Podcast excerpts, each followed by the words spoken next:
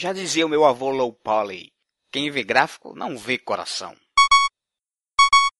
Este é o Papo de Milk Bar número 8. Listen!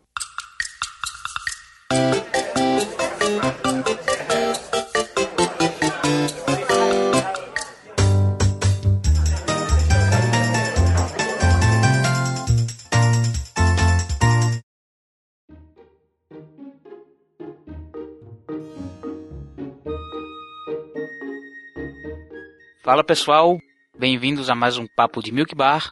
Eu sou Emanuel Souza, ou conhecido também como Chapo, fã número 1 um do Toon Link. Olá a todos, eu sou o Sami Fraia, o Tueiro, o diretor de localizações do site, e para mim o Link do Skyward Sword é uma fusão do Link do Touch Princess com o Toon Link. Olá a todos, eu sou SK Sonic, SK, eu sou SK, sou redator do site meu estilo artístico preferido do, do, de Zelda é aquele lá que é 1080p e 60 fps. Olá, eu sou o Felipe Ferraz, também conhecido como Shadow Link. E vocês são todos malucos, o melhor link é o, é o link do CDI. Neste podcast, onde apenas se ouve e nada se vê, nós vamos falar sobre gráficos, né, que é uma grande inconstância aí na série Zelda. Então, feche seus olhos para estimular sua memória visual, ou não, né? Vai que você está ouvindo isso enquanto dirige, então é meio perigoso. Enfim, já já a gente começa esse papo. Primeiro vamos esperar o carteiro com os comentários dos ouvintes. Hey! Bom, tá aí o carteiro. Por onde é que você andava, rapaz? Uniforme novo, camisa amarela. Como é que é? O correio tá de greve? Hum, Bem, pessoal, o carteiro não trouxe nenhuma carta de ouvintes, mas ele trouxe aqui dois avisos importantes. O primeiro, né, com essa greve dos correios, o carteiro ele só vai aparecer ocasionalmente, né, quando acumular um certo número de mensagens que sejam interessantes da gente comentar aqui diretamente no programa. Por isso que ele não veio no episódio anterior, inclusive, Portanto, por favor, né, ouça um programa, você que está ouvindo aí, você que acompanha sempre o Papo de Milk Bar, comente. O seu feedback é importante, ele ajuda a gente a desenvolver nossas pautas, né, nossa discussão aqui, fica um negócio mais interativo, mais interessante. É sempre um estímulo também para a gente que está produzindo o podcast, né? Ouvir a participação de vocês, ouvir as opiniões de vocês. E claro, a gente não vai deixar de responder, né? Como a gente já faz diretamente pelos comentários. Você mandar um comentário, mandar um e-mail pra gente, a gente já adianta uma resposta para você. E no caso das perguntas ou comentários né, que gerem um certo contraponto com a discussão apresentada nos programas, a gente traz, quem sabe aí num, num mini programa especialmente dedicado a essa leitura de comentários. Portanto, mandem aí ao final do programa né, seu e-mail para podcast@zelda.com.br ou deixe o um comentário aí mesmo na caixa de comentários do site, no post. E o outro informe que temos para vocês é que finalmente, dessa vez for real, nosso feed está funcionando. Então você pode achar a gente lá no iTunes ou qualquer que seja o agregador preferido aí que você use. O endereço do feed é zelda.com.br barra podcast.xml. Né? A gente vai deixar o link também no post. Então, assine já. Caso você não encontre no aplicativo que você usa o nosso feed ou por algum motivo, ou não tiver notado algum problema nele, avisa lá pra gente, né, novamente no podcast@zelda.com.br, que a gente dá uma averiguada para resolver e você ter aí o podcast sempre à sua disposição da forma mais cômoda que você escuta outros podcasts. E também importante, né, se o seu agregador possuir algum sistema de avaliação, o iTunes, por exemplo, tem um que você marca lá, você deixa o um comentário ah, avaliando e coloca, classifica em estrelas, né? Por favor, coloque seu feedback lá, porque isso ajuda a difundir mais o programa. Né? Esses, esses agregadores eles dão mais destaque a, a programas que possuem mais avaliações. Não precisa ser positiva, claro, ou negativa. Você coloca o que você achar, a opinião de vocês é importante. Isso também ajuda a gente a balizar o programa, a ver o que a gente pode melhorar, o que a gente já está fazendo certo. Enfim, deixe lá seu comentário que isso vai ajudar a gente, vai ajudar novos ouvintes a descobrir o podcast. E vai ficar um negócio mais bacana, a gente vai ter mais comentários. E é isso. Para quem não sabe do que eu tô falando, né, quem nunca ouviu falar em feed, quem é novato aí no mundo dos podcasts, basicamente é um tipo de serviço em que você recebe diretamente o conteúdo de diversas fontes. Tudo organizadinho num único lugar, né, sem que você tenha que ficar o tempo todo checando site por site para ver se saiu alguma novidade. Né? Existem feeds para notícias a gente já usa há um tempo, já há uns bons anos no site, né? Você pode assinar o feed para receber as notícias do site e existem feeds específicos para podcast. E daí você tem esses a lista de episódios, né, para baixar, né? Então, inclusive você pode configurar para que esses programas de feed de podcast possam baixar automaticamente sempre que aparecer um episódio novo. Então, é uma forma bem mais conveniente, bem mais prática de você acompanhar podcasts.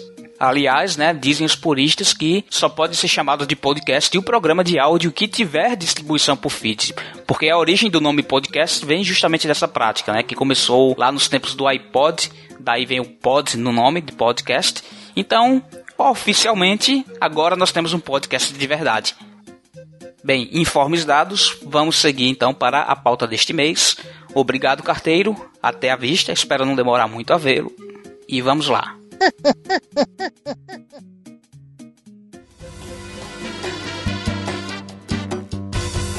Bem, como eu falei agora há pouco, né, a Zelda tem uma variedade muito grande em termos de gráficos, né?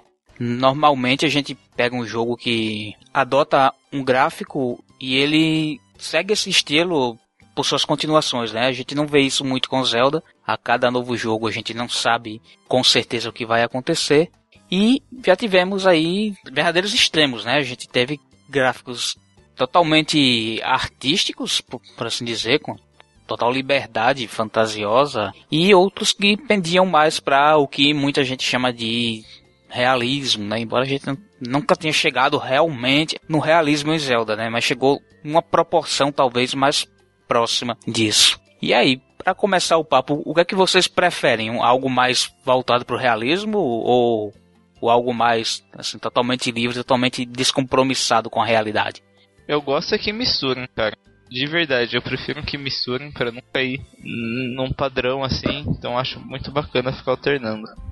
É, eu também, eu também curto a alternância. Eu, eu acho que enfim, eu, eu, gosto de não saber o que é que vai vir pela frente, mas entre os dois você teria alguma, alguma preferência? Eu tentei ser imparcial, mas tem que ser os gráficos mais animados mesmo. Eu dou uma preferência maior que os gráficos do jogo estejam de acordo com a, é, com a premissa dele.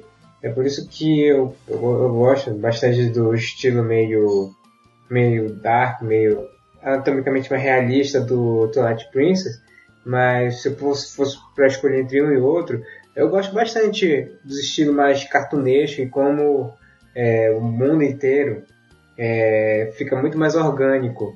O jogo, tu sente que é mais orgânico, porque o gráfico permite isso, num jogo mais cartunesco. É, eu acho que os dois lados, se você ir muito para eles, fica meio esquisito. Para mim, o ideal realmente seria algo como o Skyward Sword, que mistura um pouco do, de cada extremo e cai um pouco no lado artístico ainda, mas sem, sem ser muito único, assim, né? Diferente. É, eu gosto bastante do único, né? É, como eu brinquei ali no começo do podcast, eu sou o fã número um do Tulink. Eu, eu acho o estilo muito, muito legal, muito único, né? Você não encontra outro jogo com aquele boneco cabeçudo daquele jeito dele, naquelas proporções, com aqueles olhos. Só porque nunca lançaram jogos das meninas superpoderosas, né? Senão já tem outro jogo aí. É, mas eu não sei, cara. Eu, antes, antes mesmo do Wake ser concebido, eu vi um desenho que eu descobri depois que é baseado no jogo de Playstation chamado Popolocrat. Popolocrat. Ah, Popolocrat, é verdade. Aí eu fico vendo ele, olho pro link do Andy Wake e são muito parecidos. É um garoto, roupa verde, cabeçudo. Eu pensei que ele era inspirado em Zelda. É, eu também. Pô, eu vou, eu vou deixar de gostar do, do Toon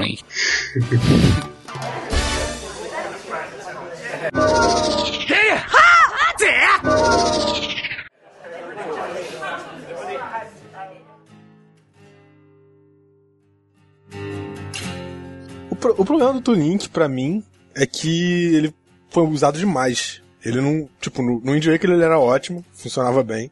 Mas eles começaram a usar o mesmo design em vários jogos. E esse design, para mim, ele não, Ele não é atrativo o suficiente para funcionar em longo tempo, assim. E tu percebias pelo, pelo estilo das artworks que iam saindo nos outros Zeldas, que bebiam da fonte desse estilo de Tunic, como eles iam mudando muito pouco. Tu percebia pelas artworks que é, o contorno do Link era bem bem grosso, era bem rápido. Aí quando tu vai pro Phantom Hourglass, a linha é, é, é, mais delicada, que é mesmo estilo do Spirit Tracks. Ou seja, muda só um pouquinho, só para dar a noção de que não se trata do mesmo jogo. São jogos diferentes, mas é, acaba realmente usando a exaustão. Nem o, sei lá, um jogo que marcou tanto como Ocarina of Time, aquele estilo, o estilo gráfico dele, não ficou sendo reutilizado pelos Zeldas futuros, artisticamente falando. Assim, eu, eu, nem sou contra reutilizarem o mesmo estilo. Eu acho que.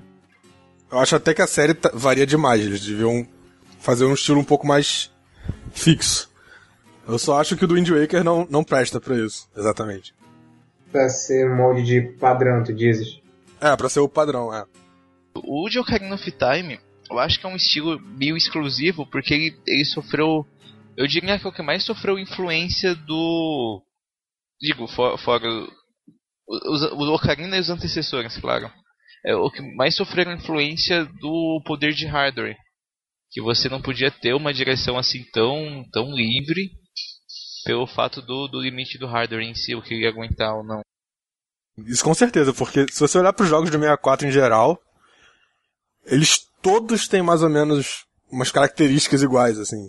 Você pode pegar um jogo que a ideia é ser realista pra caramba, como Perfect Dark da vida, e Mario, que é cartunesco pra caramba, eles todos são bem parecidos, porque não dá pra fazer muito diferente no 64.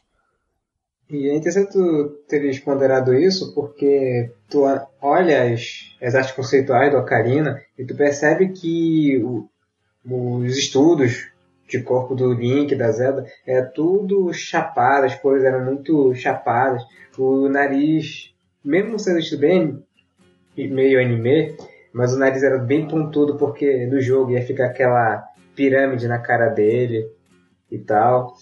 E aí a gente começa a se questionar porque eles devem ter se limitado muito por causa da limitação do 64. E conforme as gerações foram passando, eles começaram a dar um pouco mais de liberdade na questão de fazer um jogo, sei lá, um pouco mais pomposo, como foi, sei lá, o Twilight Princess. Ou ir, para outro extremo, como foi o caso do The Wake. É, então talvez a gente deva essa variedade gráfica a essa evolução de longa data, né?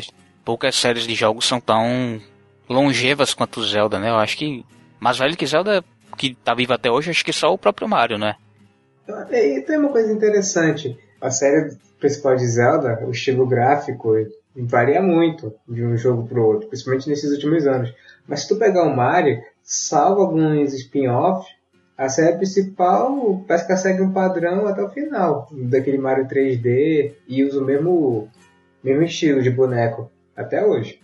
Pois é, isso é uma parada que eu gostaria que fosse a mesma coisa em Zelda. Porque Mario, ele varia, ele não é completamente estático.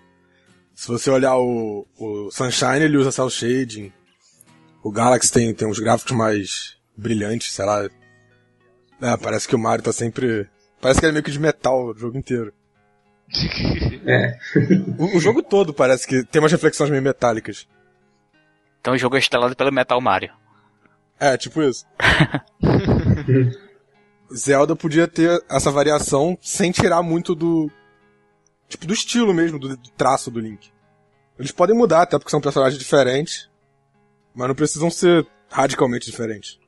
Mas sabe o que eu senti nesses últimos anos, apesar desse contrapondo do, do Links ter usado é, até cansarem, mas eu acho que uma, um reaproveitamento que ando fazendo é, de modo positivo tanto na série principal como em algum spin-off, até mesmo no próprio Smash, é como eles reutilizam o link do uh, o estilo do Link do Twilight Princess.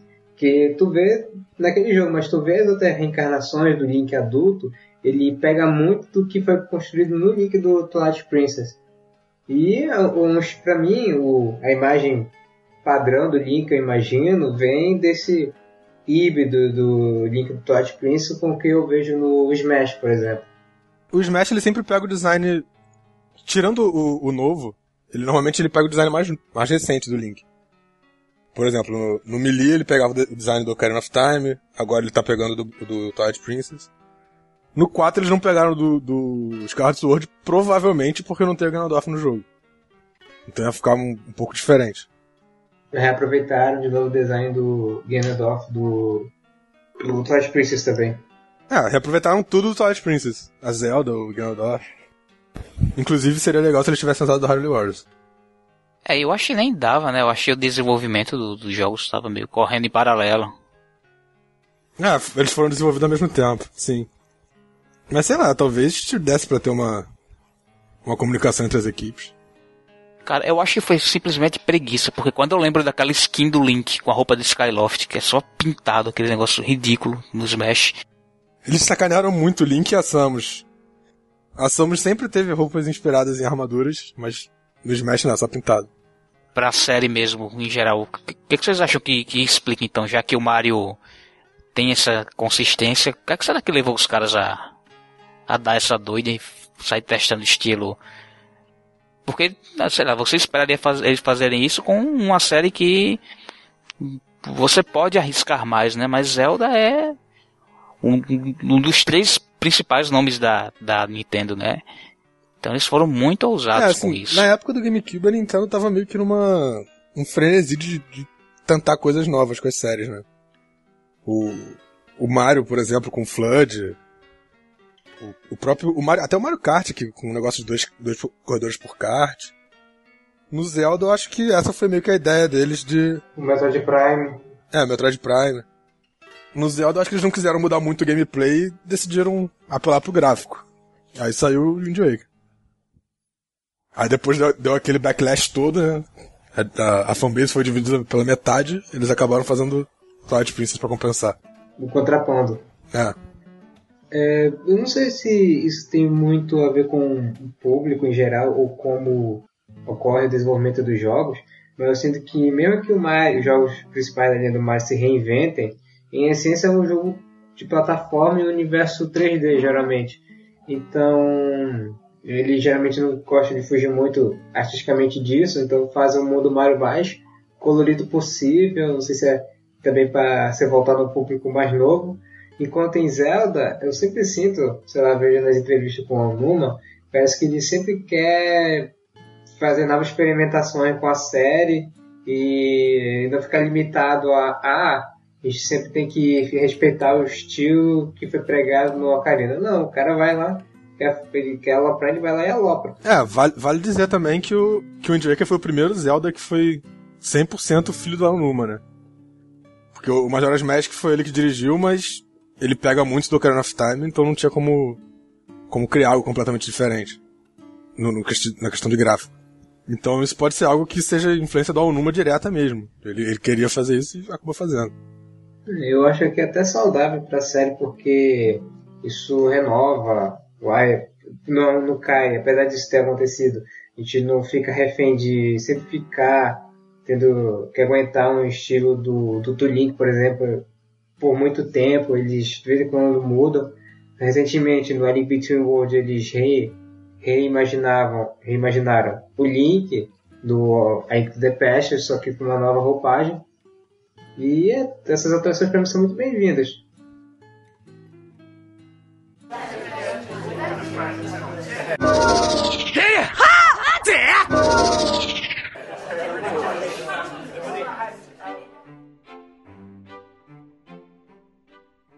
Bom, agora que a gente já né, falou aí que tem vários estilos, a gente pode talvez é, passar aí um por um, né, revisitar cada estilo desse, ver talvez seus prós e contras, né, o que era interessante, o que, o que isso proporcionou em termos de, de gameplay, de ambientação de cada jogo, né, o que isso serviu de, de legado para os demais, enfim, né, a gente começa lá com o Zelda 1, que era aquele estilo bem simples, né? Também no, na época do Nintendinho não, não tinha muito o que fazer. A limitação era muito grande. Com os Zeldas 2D eu acho que vale mais a pena, principalmente dos antigos mesmo, vale mais a pena falar da artwork do que do gráfico in-game mesmo, né? Porque a artwork que definia qual era a intenção deles. Geralmente tu lia lá no manual, aí tu fica imaginando aqueles personagens, com aquele detalhe do desenho no jogo. E eu fico revendo essas artworks dos primeiros Zeldas, até mais ou menos a época do A Link to the Past, eu tenho uma sensação muito forte de que se tratava, sei lá, de realmente um desenho, um desenho de temática medieval dos anos 80. Melhor estilo Caverna do Dragão, ou o próprio desenho do Zelda dos anos 80. É, ele tinha essa pegada bem, bem da época mesmo, né? É, como o, o que o Ocarina acabou trazendo, trouxe uma vibe mais de animação japonesa. Tu olha para as artes do primeiro ano, parece que é um desenho lá, americano dos anos 80, uma coisa assim. Eu acho que mesmo os primeiros Zeldas tinham uma pegada bem anime ainda. Já, né, no caso. Só que o anime da década de 80 ele tinha umas características bem diferentes. Mas se vocês lembrarem, o 1, na verdade, ele era bem mais. um gráfico mais fofinho mesmo. Tinha umas ilustrações no manual, no manual que o Link era praticamente um bonequinho de pelúcia, sei lá, um negócio que você dá vontade de segurar na bochecha e dar um apertão. Ele tem várias variações no artwork, na verdade. Tem essa que é quase um Toon Link mesmo. Que ele tem, sei lá, três cabeças de altura. Mas tem, tem também umas artes que ele já é um mais próximo do, do que eles fixaram no Adventure of Link. O que influencia bastante aí é o estilo da artwork americana ou japonesa. Nessa época tinha bastante, muita diferença entre a artwork japonesa e americana. Se comparar as caixas, a, mais famosa é do Mega Man, se não me engano, que, que tá sendo meio que uma pistola na versão americana. Nossa, é muito bizarro o Mega Man da versão americana. é muito feio. Não, é. A artwork do Mega Man é, é famosa. Influencia até hoje, na verdade, aquele negócio do, do Kirby tá bravo na artwork americana. Mas é tipo, a artwork japonesa é um negócio mais fofinho e as americanas é aquela coisa mais radical. É, é bem isso mesmo, né? O, o, o oriental, ele ele valoriza o negócio lá, kawaii, kawaii, disso. E, e o americano não pode não pode ser ferir a cis heterossexualidade dele, né? Tem que ser um negócio mais. É por isso que o Tingle não faz sucesso por aqui, por exemplo. Eu acho né? que tinha essa variação mesmo no Japão, cara. Não, a, a, variação que eu sinto é do 1 pro 2. Aí, sim, mas no, dentro do Zelda 1, ó, eu acho que. E, e no Zelda 2 que tem aquela artwork da Impa olhando pra costa da mão do Link. Sim, é no Zelda 2. E tem aquela do Link com Dark Link também. É, e tem também a questão de que no, no Zelda 1 o Link é, é uma criança, né? Ele é o Young Link. Que isso no, no gráfico do jogo não dá pra perceber, mas na artwork às vezes é, é refletido. Até que foi uma boa escolha eles terem feito, sei lá, um Link bonecão, porque por causa da limitação do jogo, eles só podiam fazer, sei lá, um boneco num quadrado de, de espaço. Aí, pô, então, se ele é tão achatado, eu digo que ele é um anão, ou eu digo que ele é um moleque andando pelo mundo. Aí, toda a arte foi feita baseada nisso. Ah, então é por isso que só tem o Link e o resto é tudo velho, né? Porque velho também é pequeno. é. Os NPCs. Pô, o vendedor da loja não é velho. Não tem barba? Então é um anão. Tem barba, deve ser um anão. Ó, tem barba, é um anão. um anão talquiano. Enfim, eu abri aqui o, o, manual japonês e tem, tem essa diferença do, do artwork. Tem algum, alguns desenhos dele um pouco mais altos e alguns que são completamente fofinhos. Aí a gente culpou orçamento baixo pro pessoal contratando várias pessoas. É, né? Era fan art praticamente. Né? Só que não tinha fã ainda, era o primeiro jogo, aí era os caras da Nintendo mesmo. É. Era só eu que tinha, sentia quando jogava a Link Between a Link to the Past é, que o jogo te repassava uma vibe mesmo que seja bem colorida, uma vibe um pouco mais dark que remetia um pouco a Senhor dos Anéis. O que, né? Nos monstros? É, não, digo mais pelo, pela Hyrule mesmo. É, eu consigo sentir. Eu nunca tinha. É um negócio que se comentasse, eu nem ia reparar. Mas ele não é aquela coisa totalmente animadão, assim, tipo Wind Waker. Ele tem uma pingada de. Não é realismo o termo, mas ele tem uma, umas coisinhas escuras aí. É, talvez ele tente ser um pouco mais sério, né? Pra dar um tom mais. Porque tem o próprio Dark World, não? Então o mundo imerso em trevas e tal. Embora o você entre lá e vire um coelhinho cor-de-rosa, né? Então é questionável, né? Tem, tem a Mônica e o Cascão lá. No... É, eu não sei, eu acho, eu acho que o, a série nunca foi muito aos extremos antes do Wind Waker. Ela sempre manteve esse meio termo. Tinha coisas fofinhas e coisas mais sombrias em harmonia. Tu acha que existe harmonia no Majora? Sim. Ele assim, ele é bem Tim Burton, né? É, é, boa comparação.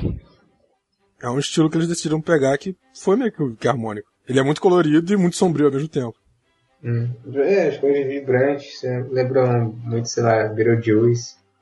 Agora o 3D tá, tá bem mais voltado só pro lado colorido, né? Eu ainda não joguei, eu, eu tô com o jogo, né? Eu tava terminando o, o detonado do Nintendo 64. Eu não, não vi ainda com muito detalhe, mas a jogar pelo Ocarina, né? Ele...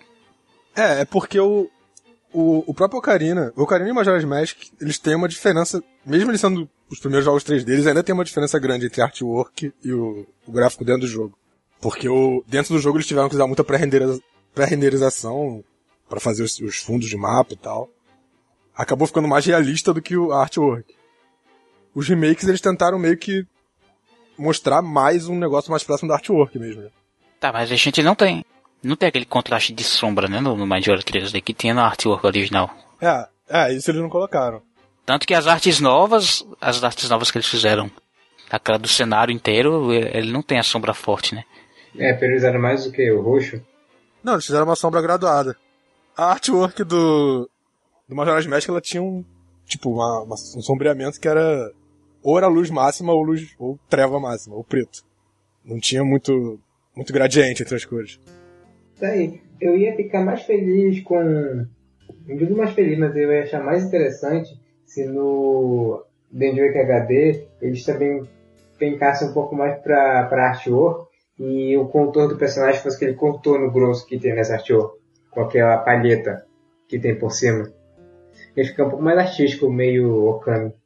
Lembrando que nós temos um, um texto do, do Caio falando principalmente da, da arte de Wind Waker e as mudanças que, que o remake trouxe. É, assim, essa comparação que você fez do, do Okami realmente é muito boa, porque a artwork do Wind Waker, ela lembra muito o Okami. Porque ela, ela usa o mesmo estilo de... Contorno grosso e forte. É, de traço como se fosse pintado com nanquim e tal.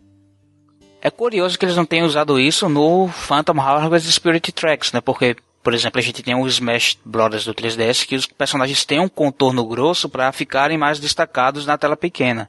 Então eles, é um recurso que eles podiam ter usado, por exemplo, nos, nos Zeldas do DS.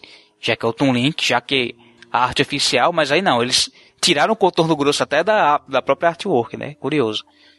É, talvez eles não tivessem capacidade, né, pra fazer isso, não sei. Porque o, o Phantom Hourglass e o Spirit Tracks, eles parecem que puxam bastante do console. O DS não, não era muito bom pra, pra jogos 3D. É, aquele modelo 3D do Nick era meio estranho, de cabeça. Era, ficava meio quadrado, né? Sim, e os gráficos eram serrilhados pra caramba. Tá, mas a gente falou de A Link to the Past e como a gente tá falando de grafo, acho que vale pelo menos uma menção ao famoso cabelinho rosa do eu Link, né? Isso. Eu me pergunto se o cabelo rosa veio do jogo ou tem uma artwork dele assim ou as artwork do A Link to the Past é tudo cabelo castanho? Ele é moreno, sempre. Na verdade, ele eu acho que tem umas que ele é até um pouco meio louro, né? Mas rosa com certeza não. É, era um castanho claro, né? Era um. Era próximo da. Ele foi clareando. Era próximo da cor do cabelo do. Do Link do Toys Princess, eu acho. Enfim, o cabelo rosa tem, tem várias teorias que mandam por aí pela internet como se fossem fatos, mas. Eu nunca vi uma muito convincente, a não ser. Eles fizeram isso porque queriam que ele ficasse mais colorido. Aqui, aqui eu mais vejo frequentemente, mas realmente eu não não sei se ela se comprova, é seria limitação de palheta no sprite, né? Paleta de cores. Sim, falam muito disso, mas se você for ver, tem várias cores na, na roupa do Link mesmo que caberiam perfeitamente com o cabelo para ele. A cor da manga dele é um, é um marrom bem próximo do cabelo dele. É, e eu acho que ficaria com um contraste bom e, e não sei, eu acho que seria meio esquisito você sacrificar a cor do cabelo para, por exemplo, manter um coelho rosa que você vai usar durante cinco minutos no jogo. Não, a explicação do coelho não faz o menor sentido, porque eles falam que é por causa da limitação da paleta. Tá, tudo bem. Mas o coelho, ele tem vários tons de rosa. E tipo, o, o Link, o próprio Link, ele usa todas as cores da paleta. São 15 cores. Então a paleta do, do coelho não pode ser a paleta do Link. As cores, alguns tons de rosa ali estão substituindo os, os tons de, de pele do Link. Pra mim, a teoria mais convincente é que o Link é vaidoso e ele quer que é, a cor do cabelo dele combine com a cor da cueca. Pode ser. Ou então ele tava numa fase esquisita. Meio rebelde. É, a questão da cueca rosa, só pra não deixar o pessoal boiando, isso é uma, uma, uma piada, meio que uma piada interna do fórum da gente. É um tópico lá, se a cueca do Link fosse rosa. Sobre discussões inúteis que o pessoal levantava de vez em quando. Twitter é malucas. Bom, mas enfim, eu achei uma decisão de design por qualquer motivo que fosse muito esquisita, porque você tem o personagem principal. Eu, inclusive, a primeira vez que eu joguei, eu passei o jogo todo achando que aquilo era a, a borda do gorro dele. Sabe, sabe um jogo que me fez passar por isso? é, Pokémon Ruby Safira. Eu achava que o meu personagem principal tinha cabelo branco. Aí chegou o meu Ruby Alpha Safira, aí é revelado que era um gorro. um gorro. Normalzíssimo. Não, isso inclusive eu acho que causa confusão dentro da própria Nintendo, porque no Smash, por exemplo, o Pikachu usa o chapéu de todos os protagonistas. E o chapéu do protagonista do do Rubi Safira é só a bandana, não tem a parte branca. Ou seja, eles assumiram que aquilo era o cabelo dele.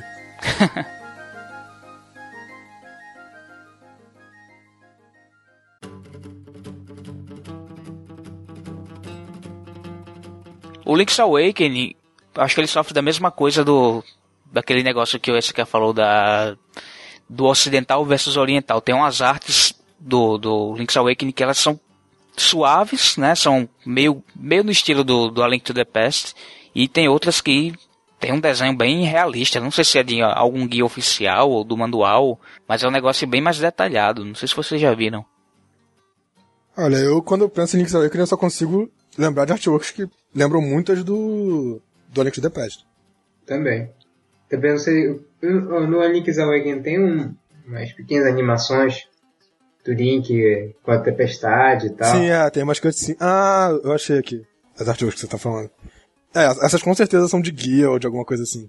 Pois é, essa, essas anima essa aquela animação em abertura do jogo, ela pregou na minha mente que aquele era o visual do jogo. E ele me remete bastante ao que tinha no Link to the Past. Daí tu já tem um exemplo de um jogo que é sequência, que né, vocês é meio mais ou menos sequência, mas é seguido do The Past e que reaproveita um pouco do estilo gráfico dele, tanto artístico como um pouco in-game. É, o in-game é um pouco mais próximo do primeiro Zelda, né? Por causa da limitação uhum. do console. Só pra confirmar aqui, é realmente essas artworks que eu tô falando, a gente deixa um link aí pra vocês verem depois. Elas são do, de um guia americano, né? Do Nintendo Players Guide nessa época realmente tinha muito disso de, de artworks americanos serem completamente diferentes. Eu lembro até o. Acho que o, prim, o próprio primeiro Zelda tinha uma que era o, o Link orando em uma igreja católica. Com uma imagem de Cristo e tudo mais. Ah, nossa, é verdade. Não, uma coisa é que, tipo, nessa época no geral, acontecia isso com todos os videogames, porque era uma coisa muito. Videogame na época era meio que pequeno comparado com até hoje, então não tinha uma coisa muito unificada. Eu imagino que ter contratando pessoas para desenhar e tudo mais, não, não era sempre a mesma pessoa que cuidava disso, não, ou não tinha um contato direto com a equipe que desenvolvia.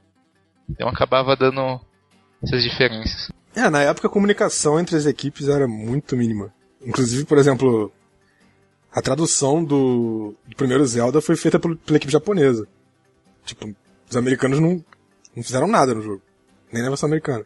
Mas então aí é o contrário, na verdade. As equipes eram muito pequenas e eu acho que todo mundo era mais, o grupo era mais coeso. A gente não tinha times de desenvolvimento como a gente tem hoje.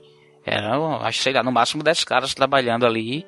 E, mas eu acho que era assim, tipo, só programadores. E aí um que sabia desenhar melhorzinho fazia, sabe? Não, não sei. Não tinha, eu acho que ninguém contratava um design de personagem. Isso não existia na época. Não, sim, isso não, mas eu digo entre, entre a diferença entre americano e japonês. Eles simplesmente davam o jogo, tipo, pronto e falavam, ah, faz aí o marketing do jeito que você quiser. Não tinha umas, umas guidelines, umas regras do que eles tinham que fazer. Ou, ou no máximo contratava alguém para fazer no, no guia oficial, sabe? Que, que, sabia desenhar um pouquinho melhor, mas ainda assim que não estava envolvido diretamente com projetos dando essa diferença. Enfim, é, o que a gente sabe é que era uma grande bagunça, assim, não era? Sim, isso com certeza, sem dúvida. E como os jogos eram os gráficos eram simples, dava para fazer. Tipo, aquele sprite do Link do primeiro Zelda, ele pode ser quase qualquer coisa. Não tinha como você fixar uma, uma imagem própria para aquilo. Já no Ocarina of Time, por exemplo, tu não consegue fazer um, um link super realista que representa o link do Ocarina of Time. Falando de Ocarina of Time. É, eu acho que eu já comentei um pouco disso. Eu sinto que, mesmo sendo assistido bem anime das artworks, eu sinto que as artes conceituais eram bem limitadas, principalmente as formas, as roupas eram bem simples pra, por causa da limitação do 64. Era tudo, era tudo uma cor só, era tudo uma coisa só. Não tem muita variação de cores entre as roupas. E isso acabou refletindo o que a gente vê no jogo final. Ah, variação de cor que você diz o quê? O sombreamento e tal? Não, eu digo, por exemplo, tu pega, tu pega por exemplo, o tronco da Zelda, o tronco do Link, o tronco do Link era um verde só, e o tronco da Zelda era uma coisa rosada com um detalhezinho perto do pescoço. Era uma coisa, parece um, sei lá. Ah, você diz os detalhes mesmo. Eu digo, sei lá, parece que o tronco do Link era uma. O tronco do Link era, parece. Dá a impressão que a roupa dele ou era folgada, ou, eu, ou era muito largo, o corpo dele, sei lá.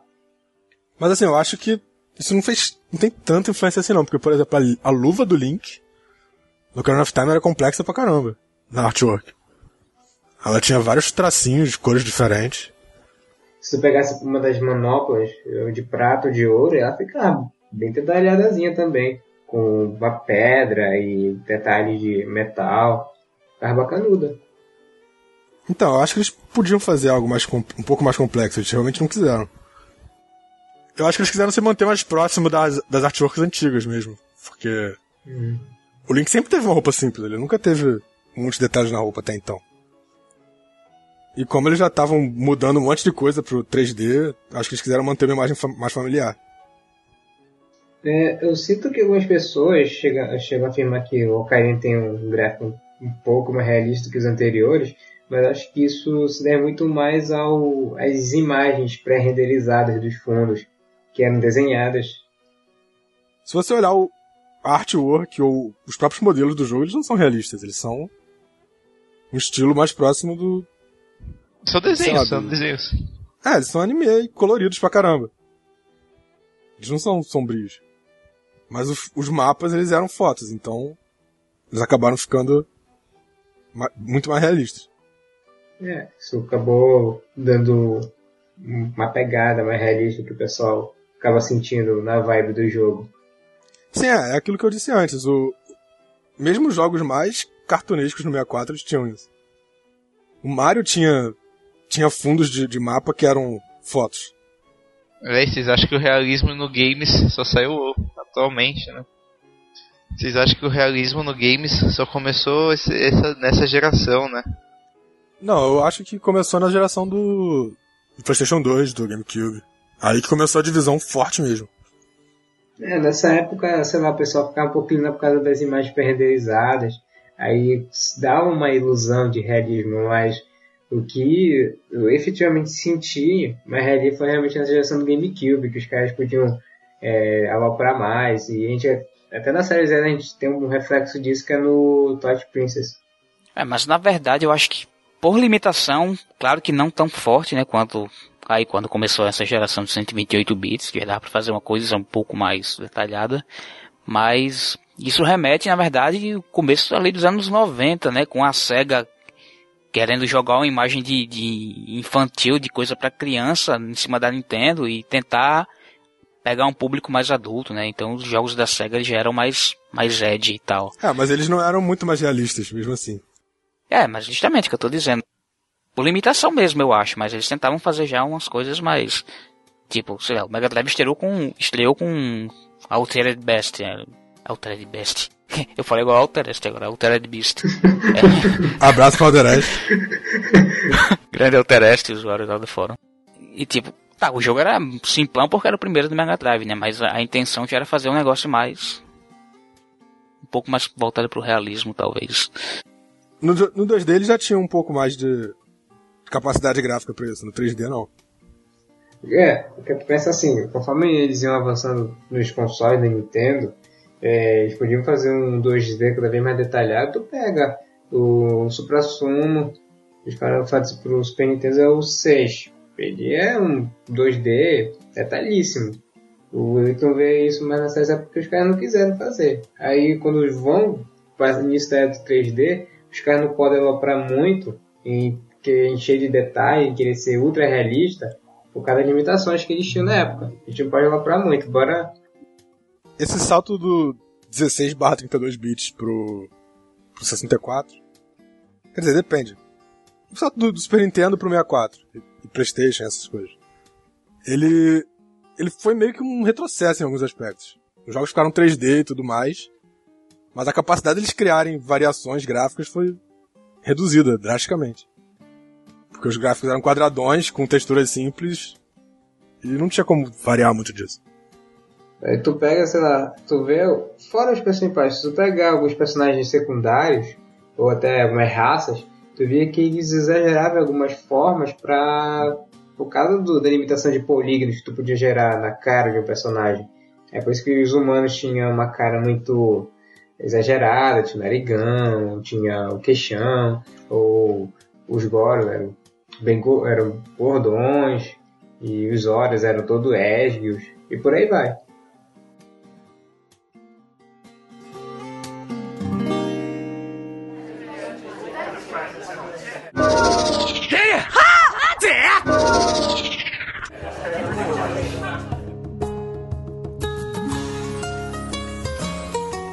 Bom, e aí vem uma das maiores polêmicas em torno de gráficos, se não a maior polêmica em torno de gráficos de todos os jogos foi o próprio Wind Waker, né? Porque a gente ninguém esperava, absolutamente ninguém esperava aquilo, né? Ah, eu acho que o maior backlash mesmo que teve, o, o maior resistência foi por conta do público ocidental, né? Como eu falei lá na questão lá do, do estilo artístico do, do Zelda 1, né? Você tem essa preferência do ocidental por uma coisa mais mais realista, mais máscula, eu diria, sei lá, e um negócio fofinho, assim, o pessoal caiu um pau em cima mesmo, né? Não, eu não quero um jogo de criança, né? A preocupação, sei lá, acho que a galera tinha seus 13 anos na época que isso, né? Que aquela aquela fase que os caras não querem ser criança, né? Querem ser adultinhos e tal.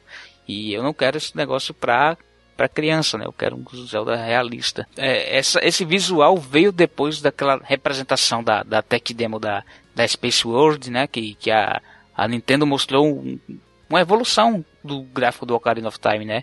Era um, aquele mesmo estilo, mais polido, né? Devido à próxima geração de hardware que permitia ter mais polígonos e tal. Então era um, era um CG também, claro, isso ajudava, né? Não era um negócio jogável, mas enfim, gerou essa, essa ruptura total aí.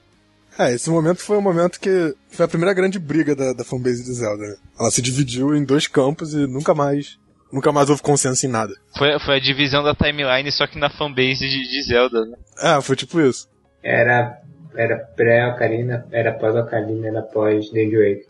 É, eu acho que eu já cheguei a comentar em algum podcast passado, eu não cheguei a enxergar essa essa divisão de opiniões na época, porque para mim a internet era um campo muito desconhecido. Eu só tinha que a revista Nintendo hoje para eu criar hype em cima do jogo. E como era uma moleque de 10 anos, para mim eu tava um pouco me lixando para estilo gráfico do jogo. Para mim Zelda era Zelda. Mas agora, sei lá, começo a pensar no porquê de ter tanta gente ter ficado é, com o pé atrás com The Wind Waker, porque talvez o primeiro Zelda deles tenha sido Ocarina, digamos assim. E eles piraram cabeça quando jogaram Ocarina. Aí veio depois veio Majora que era basicamente o mesmo estilo artístico do Ocarina. Logo em seguida, talvez eles tivessem informação do que foi o Space World, que é, foi a tech demo, que seria tipo uma evolução gráfica natural que era Ocarina. Aí, quando chega até é, aquele, aquele vídeo de demonstração do The Waker, que é aquele link meio deformado pra caramba, com as mangas marrons, lembra? Aí o pessoal ficou sem chão. Porque as coisas estavam andando por um lado, aí quando joga o jogo final, eles dão um, uma volta de 360 graus. Eu nessa época eu tava, eu tava começando a acessar o fóruns de Zelda na internet. E eu tava nesse grupo de. que eu odiei o, o jogo quando ele foi anunciado. Só por causa do gráfico. E era justamente por isso que o Chapo falou no início. Ele, que, tipo, eu tinha, sei lá, 12 anos. E eu não queria, eu não queria um gráfico infantil, coisa de criança. Mas aí depois que o jogo lançou e eu joguei ele, eu acabei me apaixonando. É, tem um vídeo aí mostrando a, a, reação do pessoal quando esse Link surgiu, parecia que o pessoal tava à loucura. O do Wind Waker? Ele foi mostrado no M3. Mas eu acho que. Foi no E3? Eu acho que foi. É, eu acho que era na época, na época ainda que, o, tipo, você não tinha cobertura em vídeo, né, na internet. Era, era aquela época que todo mundo usava discada, então era, a gente via pelas revistas, né, então acho que não tem. A gente vai ter um vídeo de reação no próximo jogo, então no Twilight Princess você tem realmente a galera gritando quando mostra pela primeira vez, mas o Wind Waker realmente não lembro de, de ter não. E assim, sobre o Wind Waker, a questão do gráfico do Wind Waker é que eu, atualmente eu não consigo imaginar o Wind Waker tendo qualquer outro estilo gráfico. E sendo o mesmo jogo. Porque, por exemplo, a própria ideia do, do Link estar tá num barquinho, viajando no oceano. Tipo, não dá pra fazer isso com um gráfico mais realista. Ia ficar esquisito pra caramba. Se fizer isso, vai virar o Assassin's Creed 4 lá. É, só que com você com um bote salva-vidas ao invés do, de um navio. Ia ser o Jack Sparrow andando num, num barco. É. É justamente isso, né? O, o gráfico, acho que foi o Tuero que falou mais lá no começo, né? O ideal é que ele acompanhe a proposta do jogo, né? Ele, ele é um suporte para a você contar a história, né? Você você imergir o jogador naquele mundo, naquele universo que está sendo proposto. Então, realmente, né? Talvez, talvez então eles tenham pensado nesse gráfico, né? Depois de bolar, bolar esse conceito. É, eu vi o vídeo que o SK compartilhou, aí eu vi o link, já é praticamente o link da versão final do jogo que eu tinha em mente, agora eu já nem sei mais se é verdade, era um link, era bem desformado mesmo, piscando pra frente. Não sei se eu vi isso, acho que foi numa. Eu lembro que tem um, um, um artwork no, no Hyrule. No... Hyrule Story. Como é o nome do livro? Deu Hyrule branco. Story. Isso. Que é, é, bem meio termo. É, esse, esse vídeo que, que você mandou, acho que não é o primeiro trailer, não. Pois é. É um que ele tá ele tá puxando um, ele tá puxando mais estátuas, sabe? Que a gente vê no início da Dragon Host. Lembra? Não, eu nunca vi esse trailer. Não. Assim, o, a, o início do vídeo eu não, não reconheci, mas o final do vídeo é o que eu, que eu tava pensando. Ah, é. Uma coisa que eu acho muito interessante de perceber pelo fato de. Esse é o primeiro Zelda, o primeiro Zelda em Cell Shade que ele acertou na mocha no estilo gráfico que tu vê, por exemplo, a mecânica do mar, se ele fizesse lá um mar meio realista, porque todos nós sabemos como em um ambiente 3D é um inferno animar e modelar um, um oceano. Aí eles fizeram um estilo bem, cartune, bem cartunesco para fazer aquelas ondulações no mar, fazer aquelas aqueles desenhos que a gente vê no mar e as ondas que são criadas e ficou espetacular. Eu acho que não, não daria para fazer de outro jeito aquele Massa não no estilo artístico que eles optaram com o jogo. É, o próprio fato da água ser fosca, né, ajudava muito na. O vento também. Uhum. É, o vento, a gente vê o vento. As linhas de vento, né? É, a linha de vento que ajudava pra caramba a gente ter uma noção de onde o vento tava ventando. Que ficar só, se ficasse só na, na bússola interna do jogo ia ficar muito paia. É, então, depois do, depois do Wind Waker a gente tem o, o Miniscap, que pega o mesmo estilo de artwork e aplica, do, o mesmo estilo de artwork do Wind Waker e aplica no mundo 2D, né? Ele faz, usa exatamente o link do, do, do Waker, só colocado num, em duas dimensões. É, eu sinto que teve uma leve modificação no estilo de artwork em si, talvez para ficar um pouco mais cabível um, um game, o, o GBA e ele é, é moldado para um, um, universo 2D da série. Um pouco seria uma mistura de The Wake com Alex the Past, só que com uma vibe mais própria dele. É, a mistureba eu diria que é mais o Force World Adventures, que realmente mistura os dois pesado. Não, eu acho que ele é mais forçado, o Force World sente uma, um, uma coisa muito mais puxada pro é, artisticamente falando pro Dungeon Wake do que tu vê no Miniscap. No Miniscap só põe um reaproveitamento. Ah, mas aí é questão de, de potencial gráfico mesmo. Ou seja, tá comparando o Game Boy Advance com o GameCube. Não, mas o Force tinha pra Game Boy também.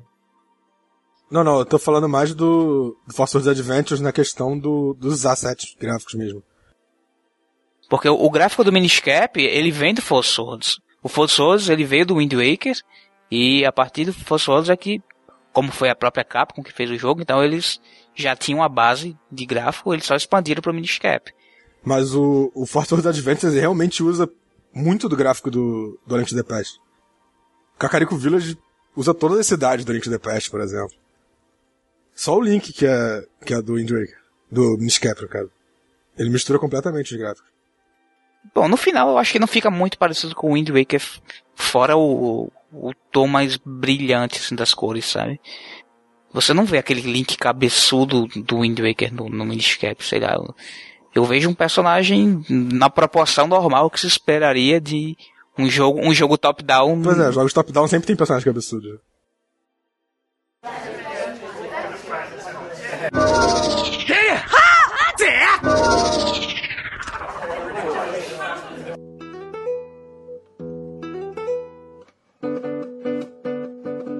Aí depois disso, né, veio então pra compensar quem chorou muito com o Wind Waker, veio o Twilight, né, o Twilight Princess que trouxe aí um retorno ao gráfico do Ocarina indo além, né?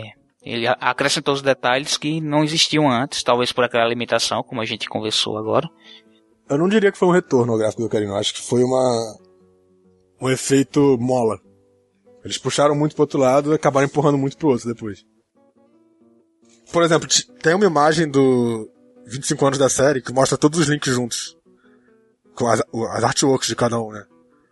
Se você olhar a imagem rápido, o link do Twilight Princess é o que mais se destaca por ser diferente.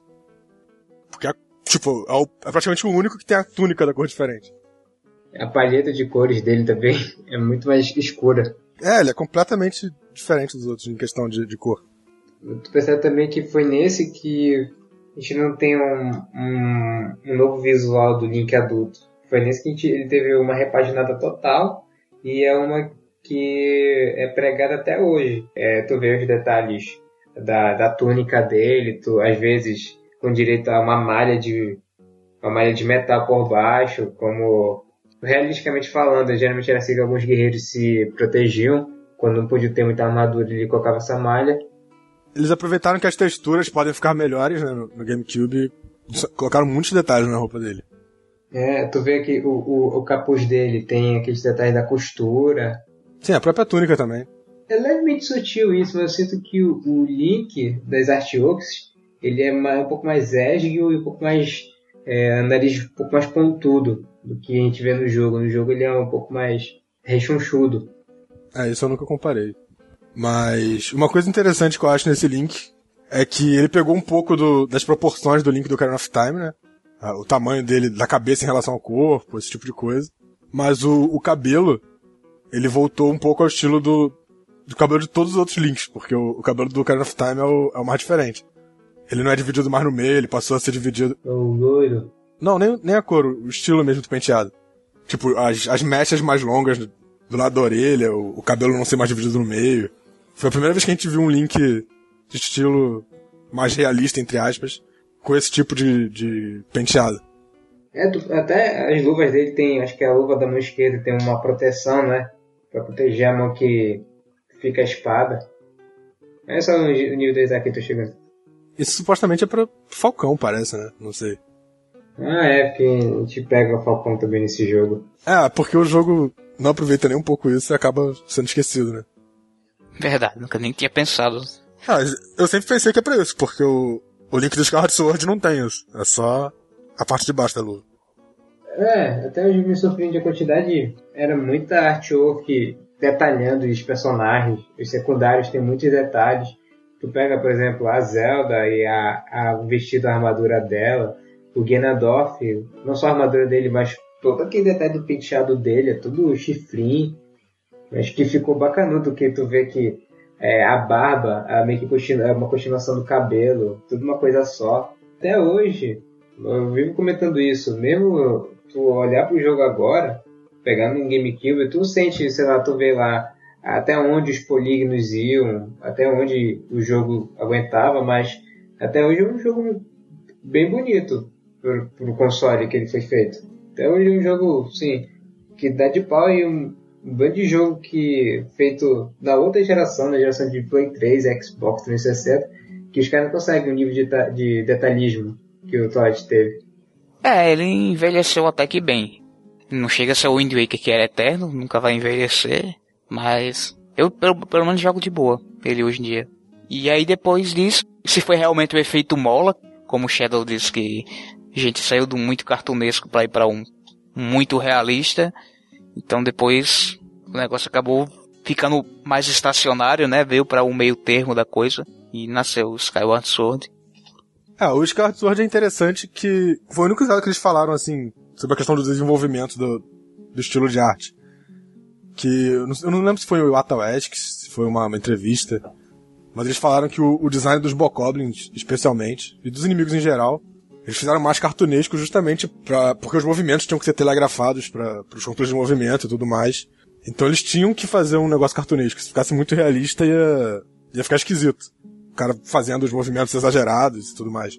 É, eu acho que foi o Miyamoto que disse isso numa entrevista.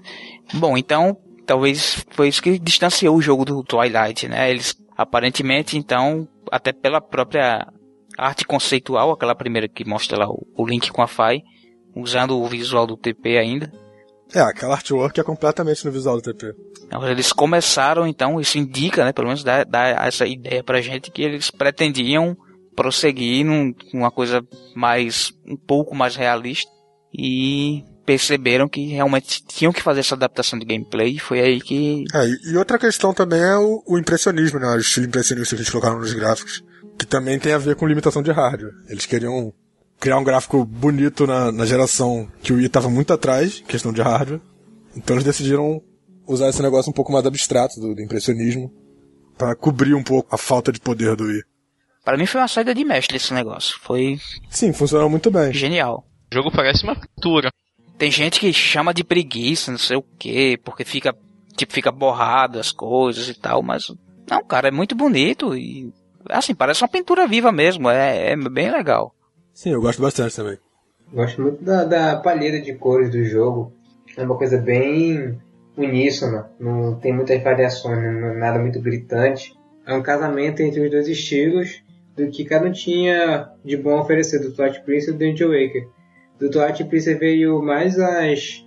É, como posso dizer? As proporções de uma estatura meio adulta, então a gente tem uma perspectiva um pouco maior das coisas o estilo de todo o jogo gira em torno disso. E do Danger Wake ele prestou um pouco mais o lado artístico e cartunesco, no que se refere até às interações dos personagens. Tu, os personagens se dão um pouco mais o luxo de fazer caretas, de ter um alívio campo maior. Isso no Twilight Princess existe um pouco também, é, é até um ponto meio contraditório no gráfico do jogo. E, e o Skyward Sword herdou isso, porque se você olhar, por exemplo, os personagens principais, o Link, a Zelda, no, o Ganondorf no Twilight Princess, o, o Grain, eles são, eles têm esse estilo mais anime sério, entre aspas. Mas se você olhar os personagens secundários, eles variam muito de proporção. Tem personagens que são cabeçudos, tem personagens que têm cabeça deformada. Isso no Twilight Princess fica muito esquisito. No Skyward Sword fica um pouco mais aceitável, porque o jogo já é mais... Um pouco mais... É, tem o... Desenho. O NPC lá que é o futuro lá. Sim. O... Ah. Esqueci o nome. O cara que todo mundo acha que é mulher. Eu não sei o nome dele também. É. Sparrot. É Sparrot. Mas no, no caso do Twilight Princess, eu, eu penso muito no, no, Quando pensar nisso, remete muito aos, aos, os palhaços que tem no jogo. Eles são completamente cartunescos, apesar do, das texturas serem realistas. Até hoje eu me lembro daquele cara que fica em Castle Town, que o nome diz que seria mais ou menos a representação do Tygon naquele universo. É como, se, é como se fosse mais ou menos um Taigo realista. De um cara, sei lá, com pintão de circo. O cara do, mini, do minigame do. Do Claw, do Claw Shot. Ah, do minigame do Claw Shot. Aí, pô, é um cara com proporções que tu poderia ver na vida real, pô. Não é como se, sei lá, eu imaginaria um Tiger do. Tu pega o Tiger do Majora, que ele tem um cabeção, um narigão gigantesco, com aquela corpite pequeno. É uma coisa desproporcional. Esse cara, esse cara tem proporções mais próximas do próprio Link. Pois é. Tu lembra daquele cara que ele era amaldiçoado? Sim, o. Giovanni. Giovanni, né? Ele tinha uma função um pouco esquisita, mas nada realmente muito exagerado. Não o quão exagerado fica no Skyward Sword, porque lá ele se permite fazer isso, porque o estilo gráfico permite isso. Ah, não sei, eu acho que em questão de exagero, os dois jogos chegam no mesmo patamar. Gente, é, vocês já chegaram a ver aquelas trocas de palhetas de. Eu lembro que teve uma vez que colocaram a paleta do Twilight Princess no Skyward Sword ou vice-versa. Não, eu acho que eu vi os mods disso. Tem texture hacks que fazem um monte de coisa com os jogos, cara. Eu não sei se vocês chegaram a ver, viram o resultado como. Não, nunca cheguei a ver não. É, a gente já deve ter teve alguns posts no site mostrando isso. Realmente fica um negócio bem, bem diferente, né?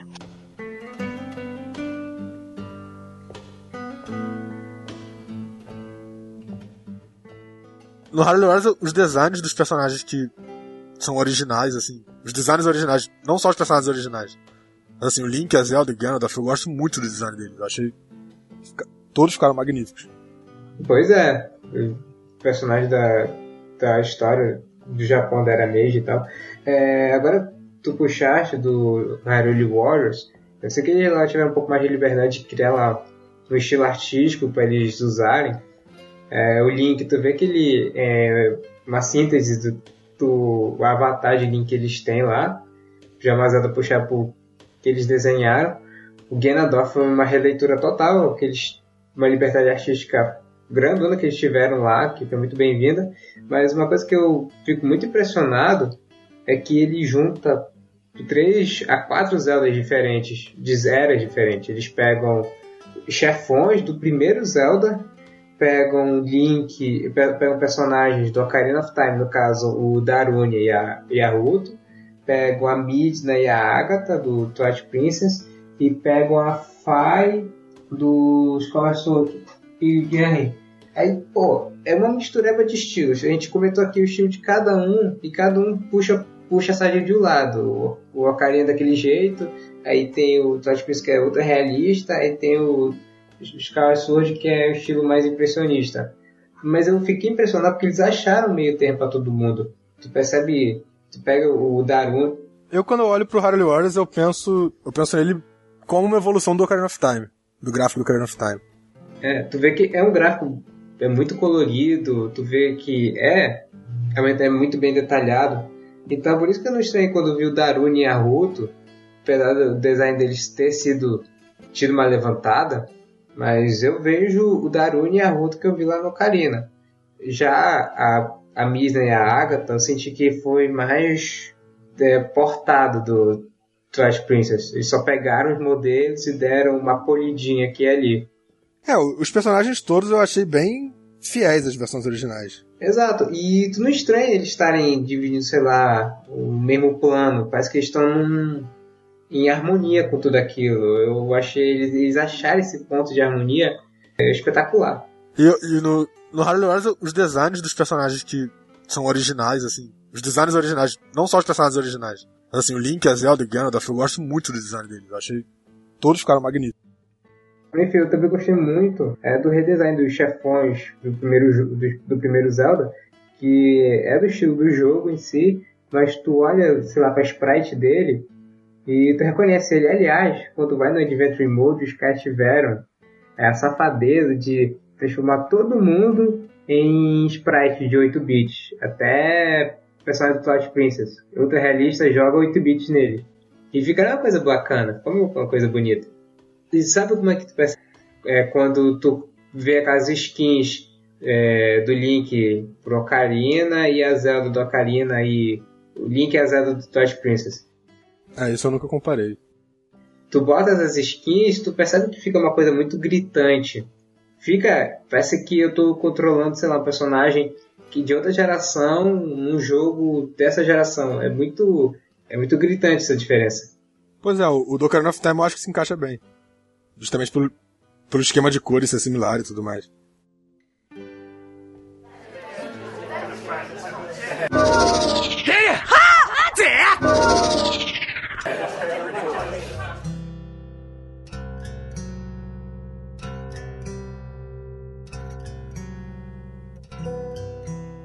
As tech demos, elas sempre tiveram como propósito justamente mostrar a tecnologia. Então, eles sempre vão para um gráfico um pouco mais realista, justamente para mostrar mais detalhes, mais tipo a qualidade das texturas e tudo mais. Sombreamento.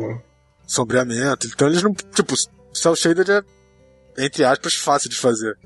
Eu sinto até que as tech demos nem são mais para o público consumidor ver o com o, o console pode rodar. Eu vejo mais que ele é para vender o peixe dele para os investidores, para investirem em querer fazer jogos para ele. E daí, com a grana deles, eles começam a, a mudar o que eles querem.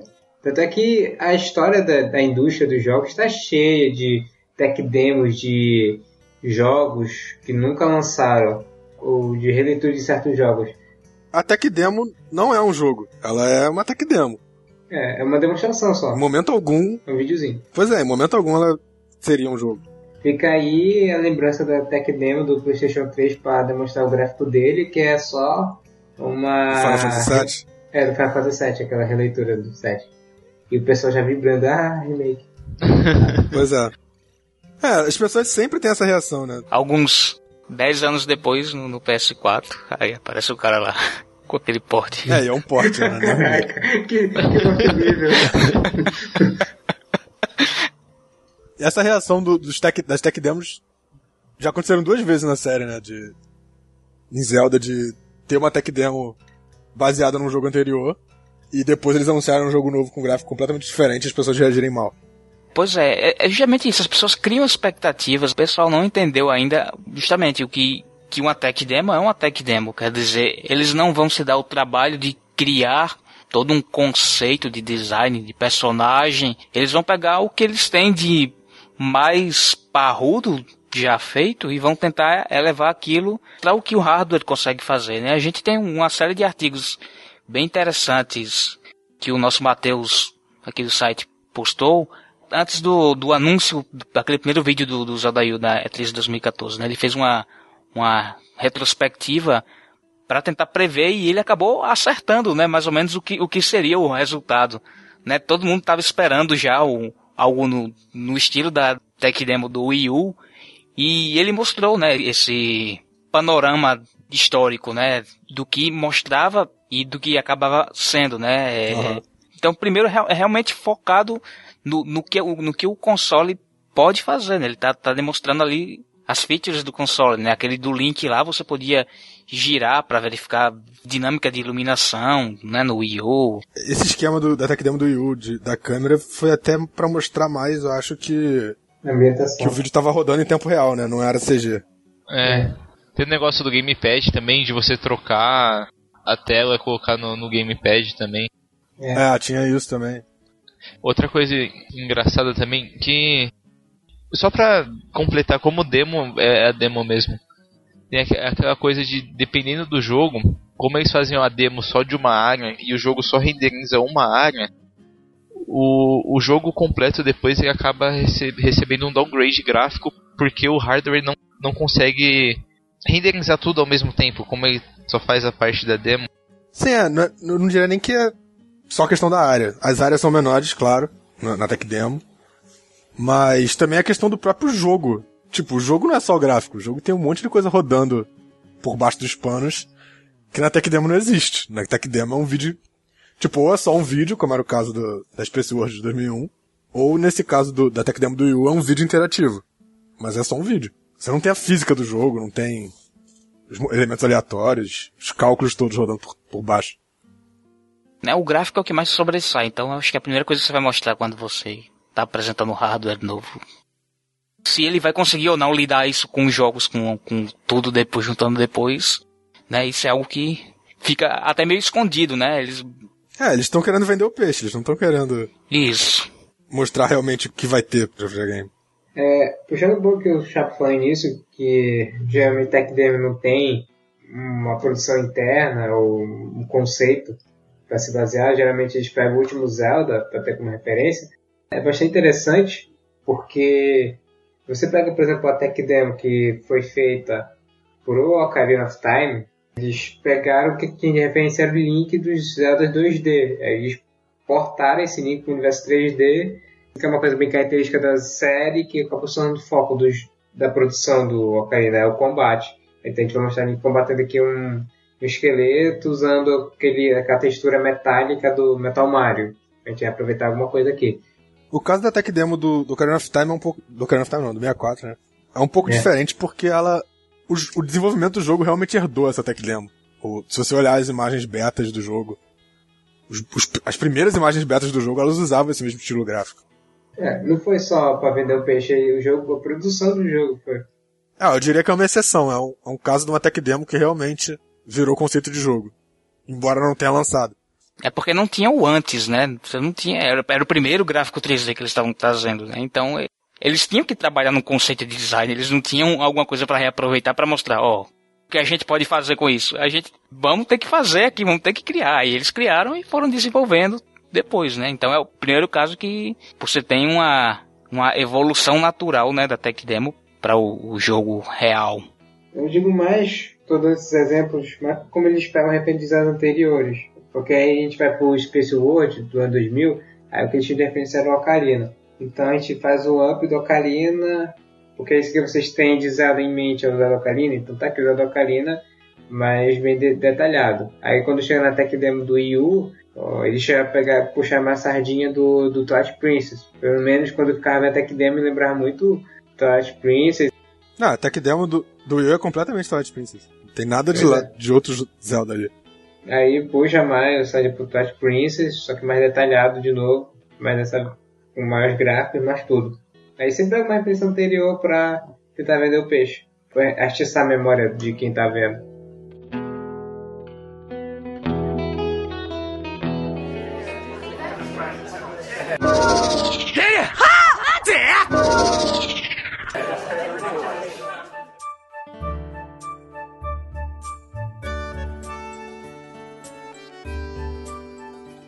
Bom, outra coisa que entra muito no imaginário das pessoas, né, junto com a tech demo, e isso é generalizado para jogos, né, muito forte hoje em dia, é a questão técnica da coisa. Tipo, muita gente hoje não liga primariamente para o estilo gráfico do jogo ou para elemento de gameplay, de história, né? Eles eles querem saber se o jogo roda a 1080p, 60 fps e muitas vezes a galera nem sabe direito o que significa isso. Isso virou meio que a nova, a nova moda da discussão de gráfica, né? Antigamente era o gráfico mais realista possível. Aí agora eles migraram mais para esse, aspecto da resolução e, e frame rate. É, a gente chegou num, num patamar em que a gente consegue produzir jogos consideravelmente realísticos, né? É, eu acho que ainda tem um, um bom caminho aí para ficar. É, eu acho que rolou um cansaço também do realismo, porque na época do PlayStation 2, até o PlayStation 3, o início, o realismo era algo que não dava para fazer antes disso. Muito bem. Então, eles queriam realismo. Mas agora, depois que ela lançou um trilhão de, de FPS realistas iguais, as pessoas já não querem mais o realismo tanto quanto queriam antes.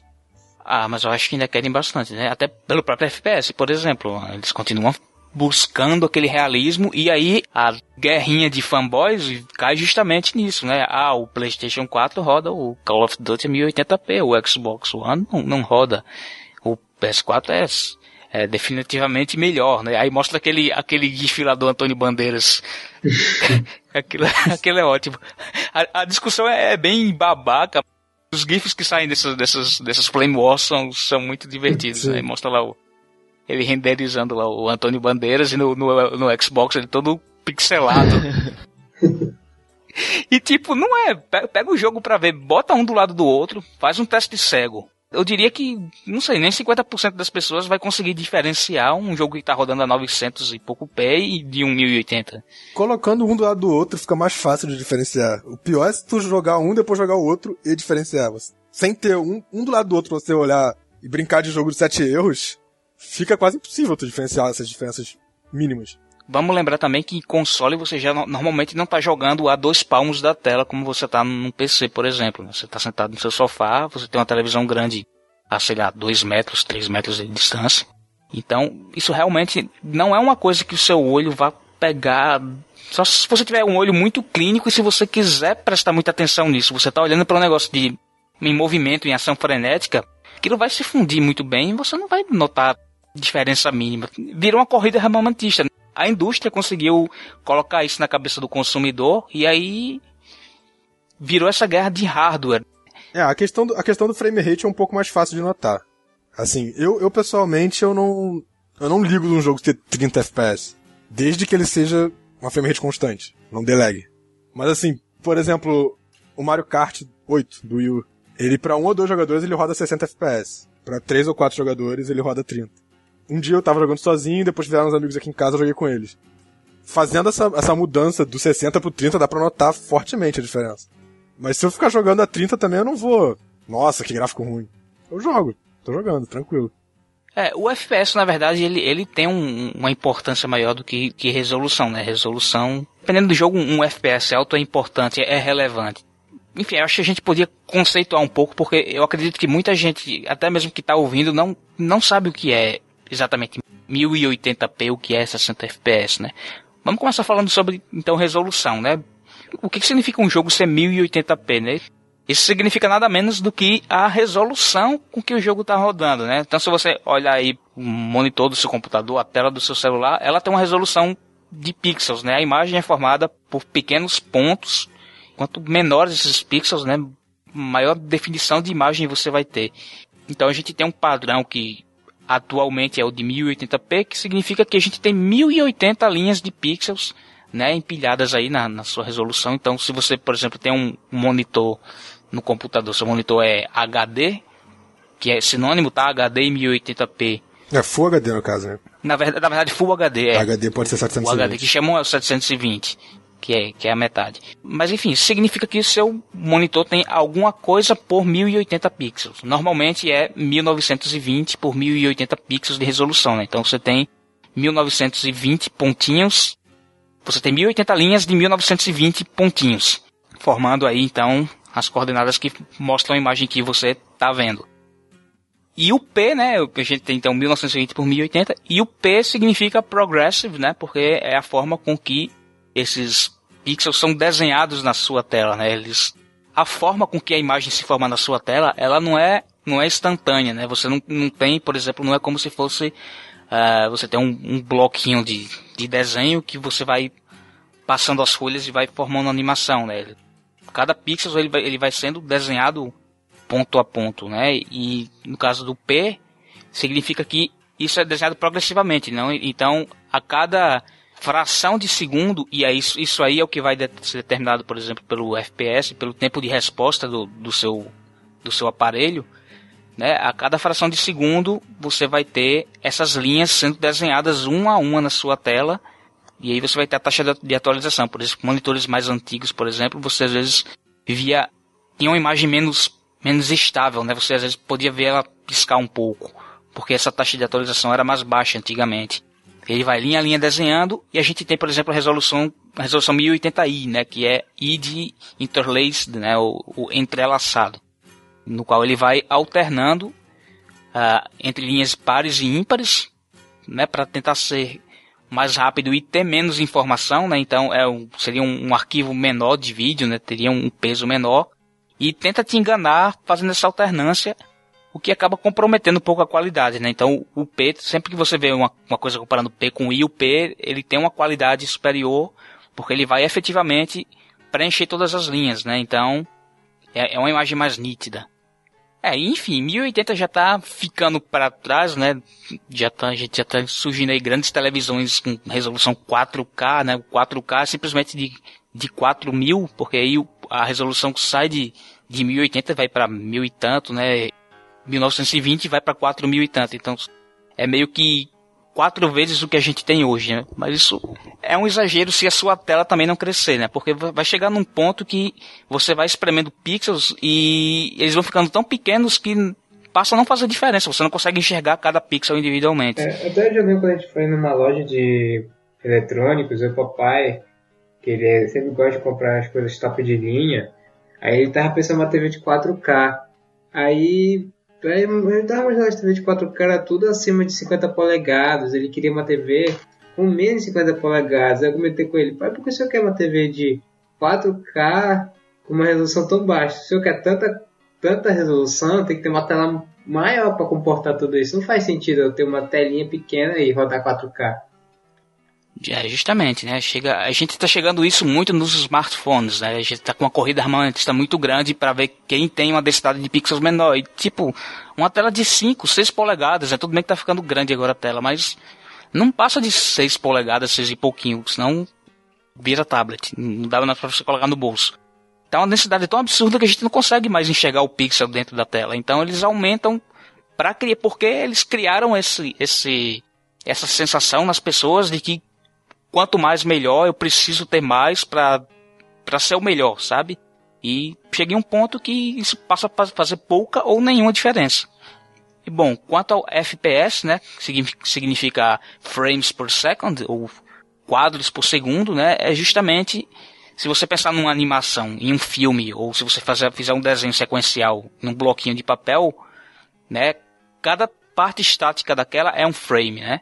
Qualquer coisa em movimento que a gente veja renderizada numa tela, ela é, ela é formada por uma sucessão de imagens estáticas, né? A gente não tem um movimento real, a gente tem uma simulação que, que engana nossos olhos, né? o nosso cérebro, na verdade.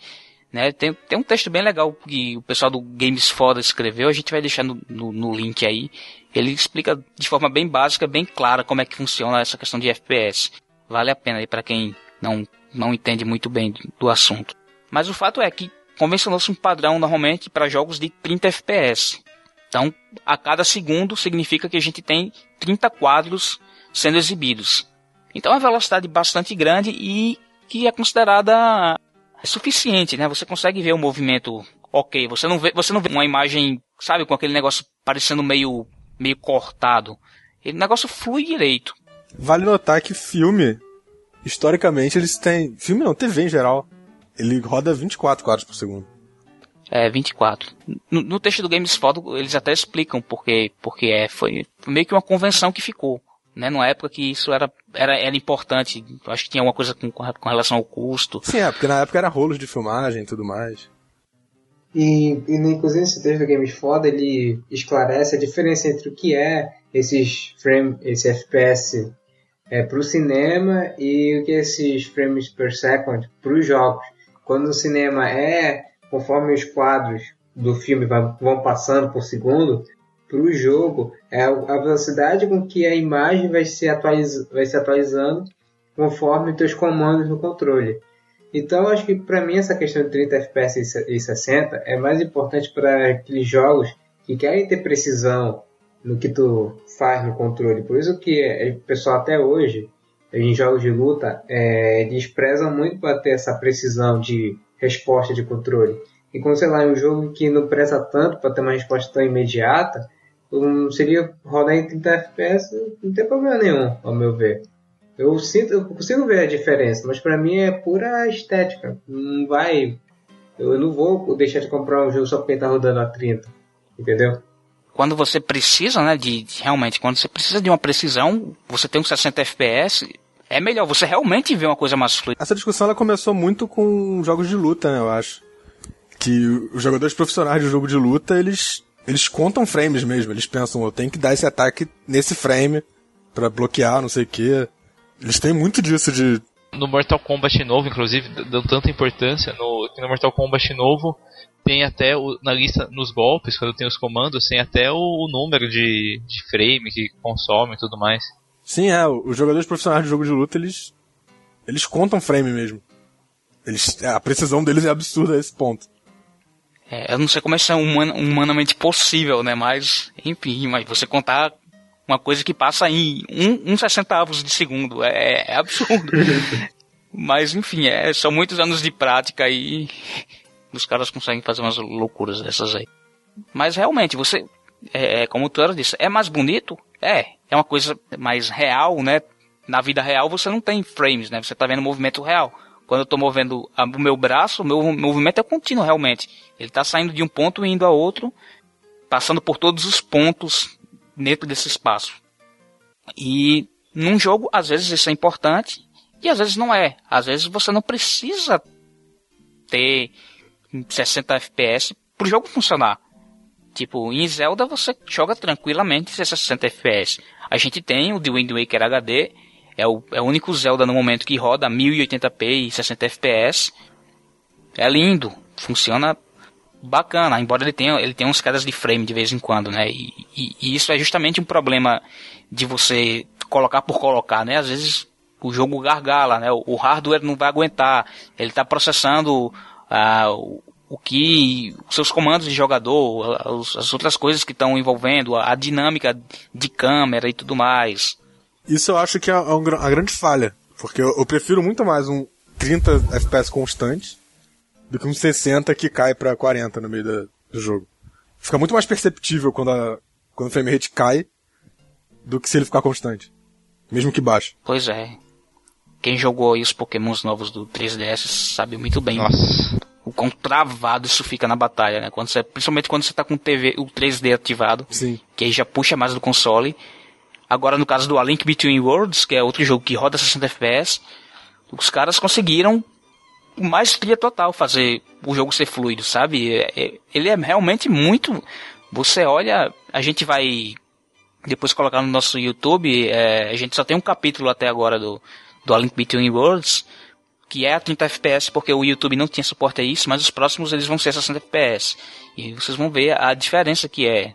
Fica bem mais fluido, fica, fica bem bonito mas uh, os produtores já disseram, né, já deixaram claro que não necessariamente todo jogo daqui para frente vai ser 60 FPS.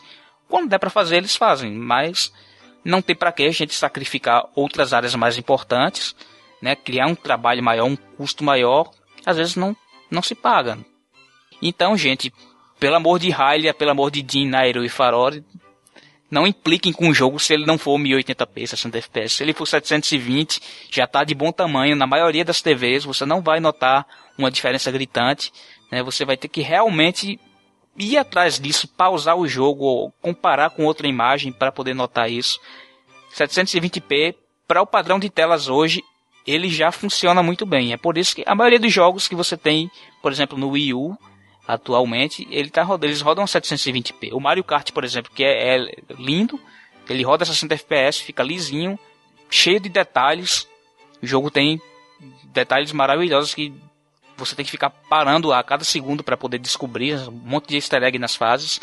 E ele roda 720p e é 60 fps. E é um jogo muito mais bonito do que outras coisas que eventualmente rodam a 1080, né? Então ele tem um, ele joga um, um esmero em detalhar o gráfico melhor, né? Não, a, a, o, o, número é só o tamanho que isso é renderizado. Pois é, é que a gente tem um limite de, de hardware, né? Pra você colocar um 1080p, você tá tirando de algum lugar. Tá tirando qualidade de uma textura, ou do, da própria frame rate. Então, jogos diferentes têm, têm focos diferentes nisso. Puxando essa, essa esse papo mais pra série Zelda, é, vejo que essa não tem né, toda essa preocupação técnica ainda.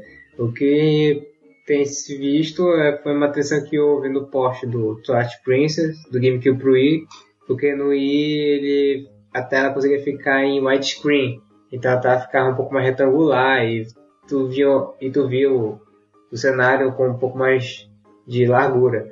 E eu acho que mais, acho que mais gritante do que isso foi do, do Wake HD, em que sai daquela aquele padrão de 4x3 e realmente virou um, um 16x9 em alta definição. Aí tu vi, aí tu vê é quão, quão pequeno parece um GameCube e quando no Wii tu tem uma visão geral do, do oceano.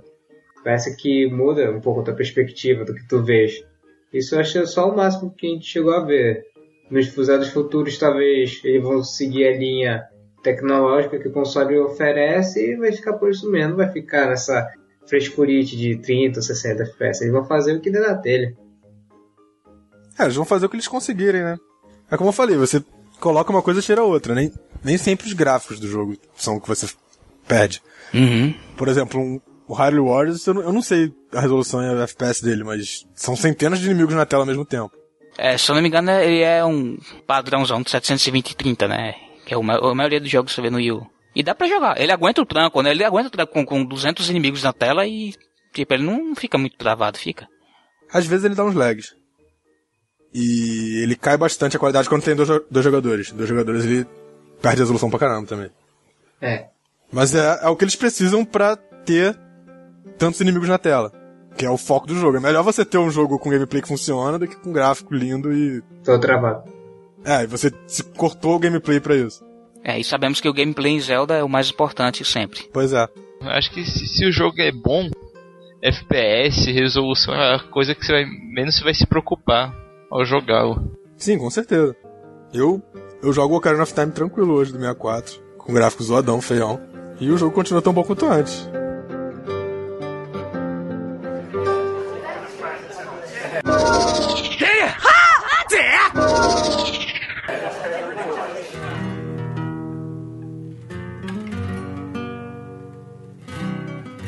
E pro futuro, a gente pode imaginar o quê? Já que não há um indício muito claro de que a série vá se assentar né, em, em um, um, estilo gráfico. Eu sinceramente espero que não, que continuem a inovar, a reinventar, a experimentar. A gente já passou por muitos estilos, mas certamente eh, existem mais possibilidades, né? E a gente pode pegar isso inspiração talvez de outros jogos, de, de outras mídias aí, de, de animações, de, de quadrinhos, enfim. O que é que vocês imaginam aí de, estilo legal, de coisa que poderia influenciar um gráfico futuro em Zelda? Olha, eu, eu tô bem satisfeito com a direção que eles estão tomando até agora com Zelda U. Eu achei o gráfico desse jogo, pouco que eles mostraram, lindo demais. Eu acho que eles podiam assentar os Zeldas 3D num estilo parecido com isso. E explorar mais o, o 2D no, no, no, estilo clássico mesmo do Alex the Past, Zelda 1. Mas aí não vai cair no que você reclamou lá do Toon Link? Não necessariamente, porque a minha reclamação é mais no. no design mesmo dos personagens, entendeu? Ah, tá. Isso aqui. Eles podem testar 2D, 3D à vontade, desde que os personagens mantenham uma, um certo padrão. Que é a mesma coisa que Mario faz, né? Sim. Ah, saquei. Você quer basicamente uma coisa estilo do Mario, né? Ele mantém, mantém a identidade visual. Ele é, é que é o que seria de, de, se esperar, né? É como, como eu disse antes, né? Uma coisa de sucesso. Mas eu acho que, não sei, 25, 20, quase 30 anos depois, né? Com tanta mudança, fica até estranho. Eu acho que fixar numa coisa, eu acho que todo mundo já está acostumado, já virou meio que embarcar de estrada, né? Em termos de identidade mesmo, né? Eu acho que a série, a essa altura, não perde nem ganha, sabe? Fixando no, no modelo. O máximo que sugere é picuinha, né? Entre a fanbase. É. Que sempre tem um cara reclamando que prefere outro estilo. É, Zelda Cycle, né? O ciclo de Zelda, né? Quando, tá, quando é. o próximo estiver perto de lançar, o atual vai, vai ser lindo, vai ser clássico, nostálgico. e aí, o que, é que vocês têm mais de ideia?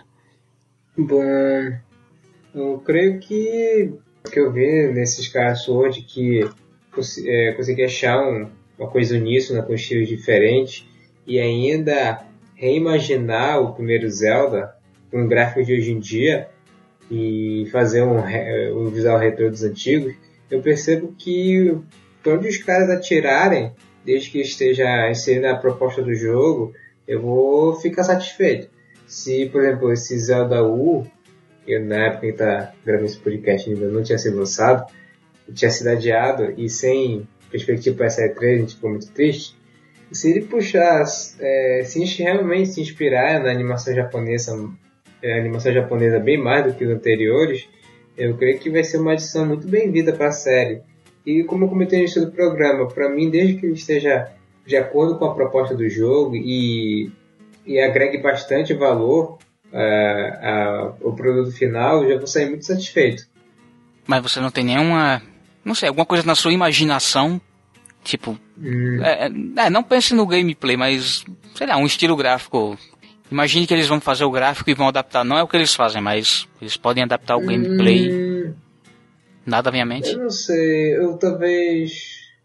Tem que ter um Zelda do Christopher Nolan. The Dark Knight. Aí, por exemplo, é. Dark Link. The, da The Dark Link Returns. talvez uma coisa que relembre um pouco mais a obra do Tolkien, com um visual bem bem medieval, bem raiz mesmo, seria um, um, estilo gráfico de Zelda ao mesmo tempo novo, bem algo que a série sempre quis se propor, que é uma fantasia tanto quanto medieval. Se ele pegasse um, uma, um estilo medieval bem de raiz, eu ia gostar bastante.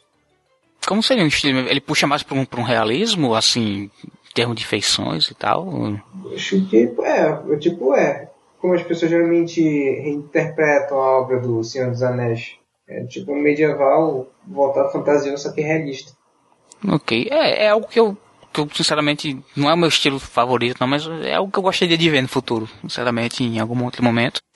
Outra coisa que seria muito bacana de ver, né, iam xingar pra caramba mais do que o que é com Tom Link, seria aquele aquele link lá do Zelda 1 do manual, fofinho, de três cabeças de altura. Ia ser muito muito cuti-cuti um, um jogo com aquele gráfico. Ou então um, um Yarn Zelda, né? Já teve o, o Kirby, já teve o, o, o Yoshi, agora o Woolly World. Na verdade tem até o Battle Quest do, do Zelda no, no Nintendo Land. Ele já é, já é nesse estilo de um negócio de LAN. Quem sabe a gente não tem aí um, um futuro Zelda no mundo lanzudo. Assim, eu acho que pra, pra spin-off seria legal explorar essas coisas. Pra um Zelda principal, nem tanto. Uhum. Assim, eu, eu gosto bastante do, do jogo do Zelda no, no Nintendo Land. O Paper Zelda também. O Paper Zelda é. já teve, já teve um link chapado na parede, né? O Link Between Worlds. Por que não Paper Zelda? Pois é. Em breve. Daria, daria puzzles legal com perspectiva. Isso, principalmente é, no... é da timeline. Uhum. Da timeline onde o Ravio nunca deu o bracelete pro Link, ele ficou preso na parede pra sempre. Bom, outra coisa interessante, é, outra coisa que teve sempre presente nas artworks, mas nunca foi passada efetivamente para o jogo, foi esse estilo mais mais cartoon, mas não estilo do Wind Waker, sabe? Mais cartoon 2D. Não sei, isso poderia trazer talvez um retorno aí do do, do estilo 2D mesmo, né? A gente tem jogos na perspectiva 2D ainda, né? O último que saiu é nessa perspectiva, né? Tirou a grande dúvida que a gente tinha se com o 3DS rodando Ocarina of Time, se algum dia eles iam voltar a fazer um jogo na perspectiva clássica, né? Top-down, você vendo bonequinho de cima e tal. O A Link Between Worlds trouxe esse alívio, talvez para alguns foi uma má notícia, mas enfim, quem curte os jogos antigos fica agradecido que possivelmente a gente vai continuar tendo esse tipo no futuro.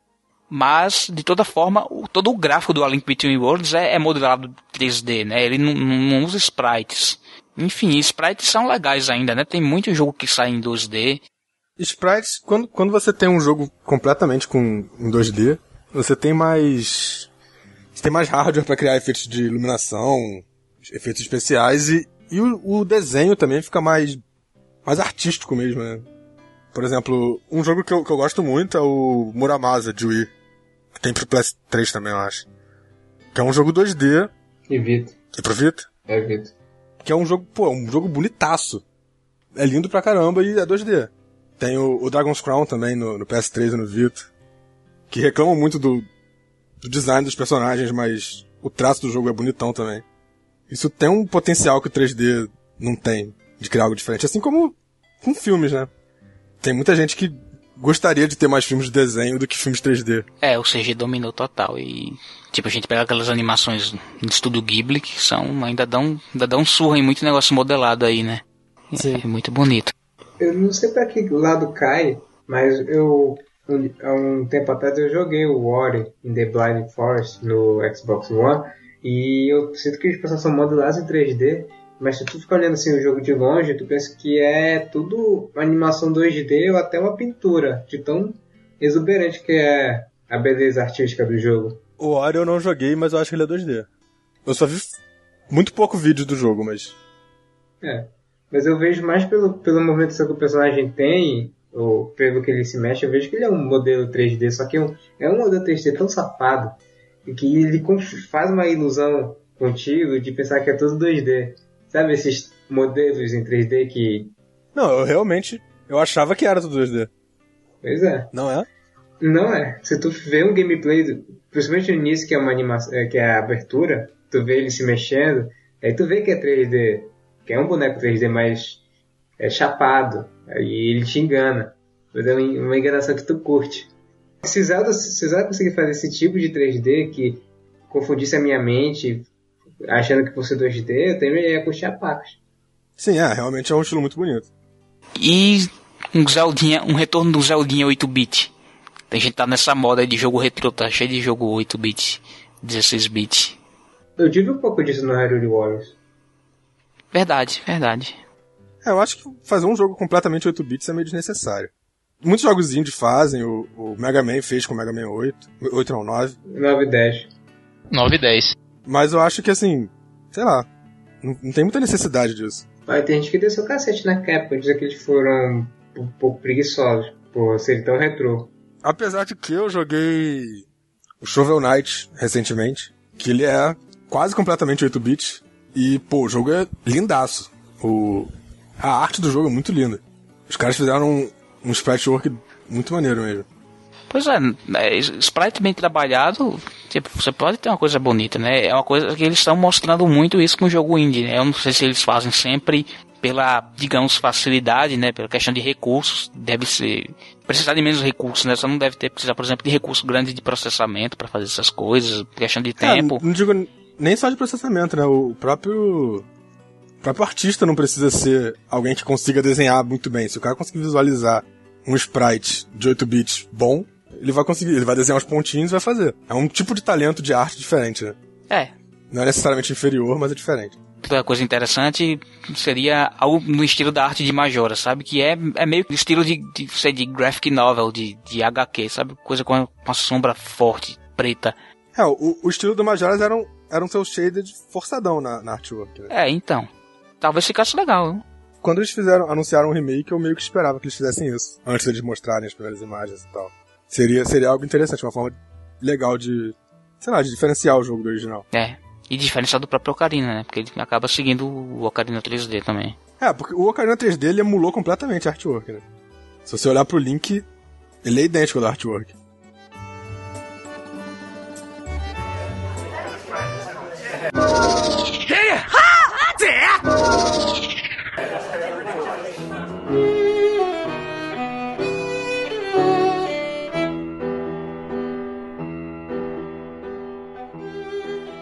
Bom, chegamos então ao final de mais um papo. O papo foi bom.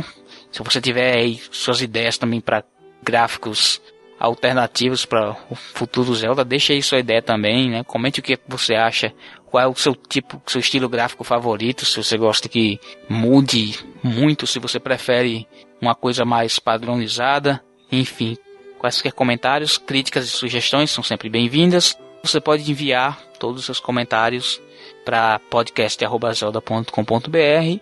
Pode comentar no site mesmo, no post do podcast, pode enviar mensagem pra gente pelo Facebook ou mensagem pelo Twitter. Enfim, a gente lê, a gente responde, a gente traz no- nos comentários da edição anterior. Mas por hoje, né, vamos pedir a conta, já está ficando tarde. Vamos ficando por aqui. Até mais, gente. Até mais. Tchau, tchau. Tchau, até a próxima.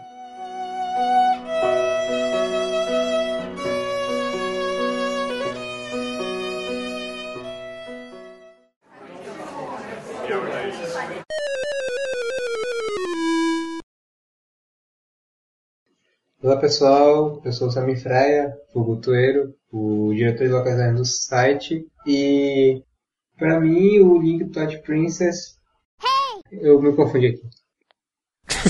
É, era pra- Já, já temos um blooper já pra pro final. É, era pra ser dos Skyward, não do Twilight Princess, que merda.